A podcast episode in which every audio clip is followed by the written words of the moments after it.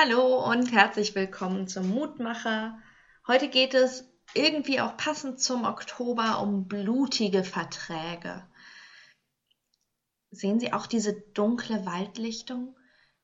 In der Mitte ein großer Stein, in den unbekannte Symbole geritzt sind, und der Mond spendet kaum Licht. Zwischen den Bäumen verschwimmen Gestalten, halb Mensch, halb Tier, man sieht das prächtige Geweih eines Hirsches und man erahnt leuchtend gelbe Augen. Auf dem Stein in der Mitte liegt ein Vertrag, daneben ein Messer, und aus den Schatten tritt eine Gestalt mit den Hörnern eines Ziegenbocks und fordert einen auf, den Bund mit dem eigenen Blut zu besiegeln. Mich schüttelt's. Gruselgeschichten sind wirklich nicht meins. Ich habe tagelang nachts alle Lichter an, wenn ich mal einen Horrorfilm gesehen habe. Aber mit Blut geschlossene Verträge kenne ich eigentlich nur aus Grusel- und Fantasy-Geschichten. Und meistens werden sie mit Dämonen oder dem Teufel selbst direkt geschlossen. Dass ich mich selbst in einen mit Blut geschlossenen Vertrag stelle, das ist mir heute das erste Mal selbst aufgefallen. Der Lehrtext heute steht im Hebräerbrief Kapitel 13.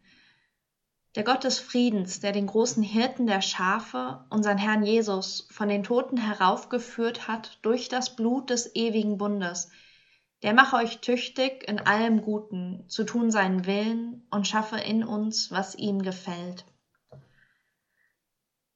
Wieso werden eigentlich Bünde mit Blut getroffen? Was ist an diesen Gruselgeschichten dran, dass es das Blut sein muss? Was ist daran anders, als wenn ich einen Vertrag mit Worten oder Handlungen schließe? Diese Verträge gehen alle an das Innerste des Menschen. Er steht mit seinem Leben, mit allem, was er ist, mit seiner Seele in dieser Verbindung. Deswegen kann ein solcher Vertrag auch nicht gebrochen werden. Biblisch gesprochen ist das Blut das Leben selbst. Deswegen gehört es auch Gott.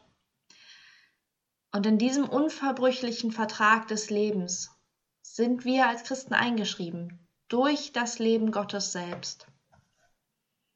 Ich bete, Gott, wir nennen dich Quelle des Lebens, bei dir liegen Beginn und Ziel des Lebens, aber der Raum dazwischen ist auch dein.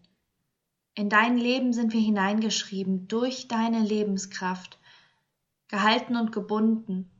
Wir können dieses Versprechen nicht verlieren, denn niemand kann es brechen. Wie gut, so fest an dich gebunden zu sein. Danke.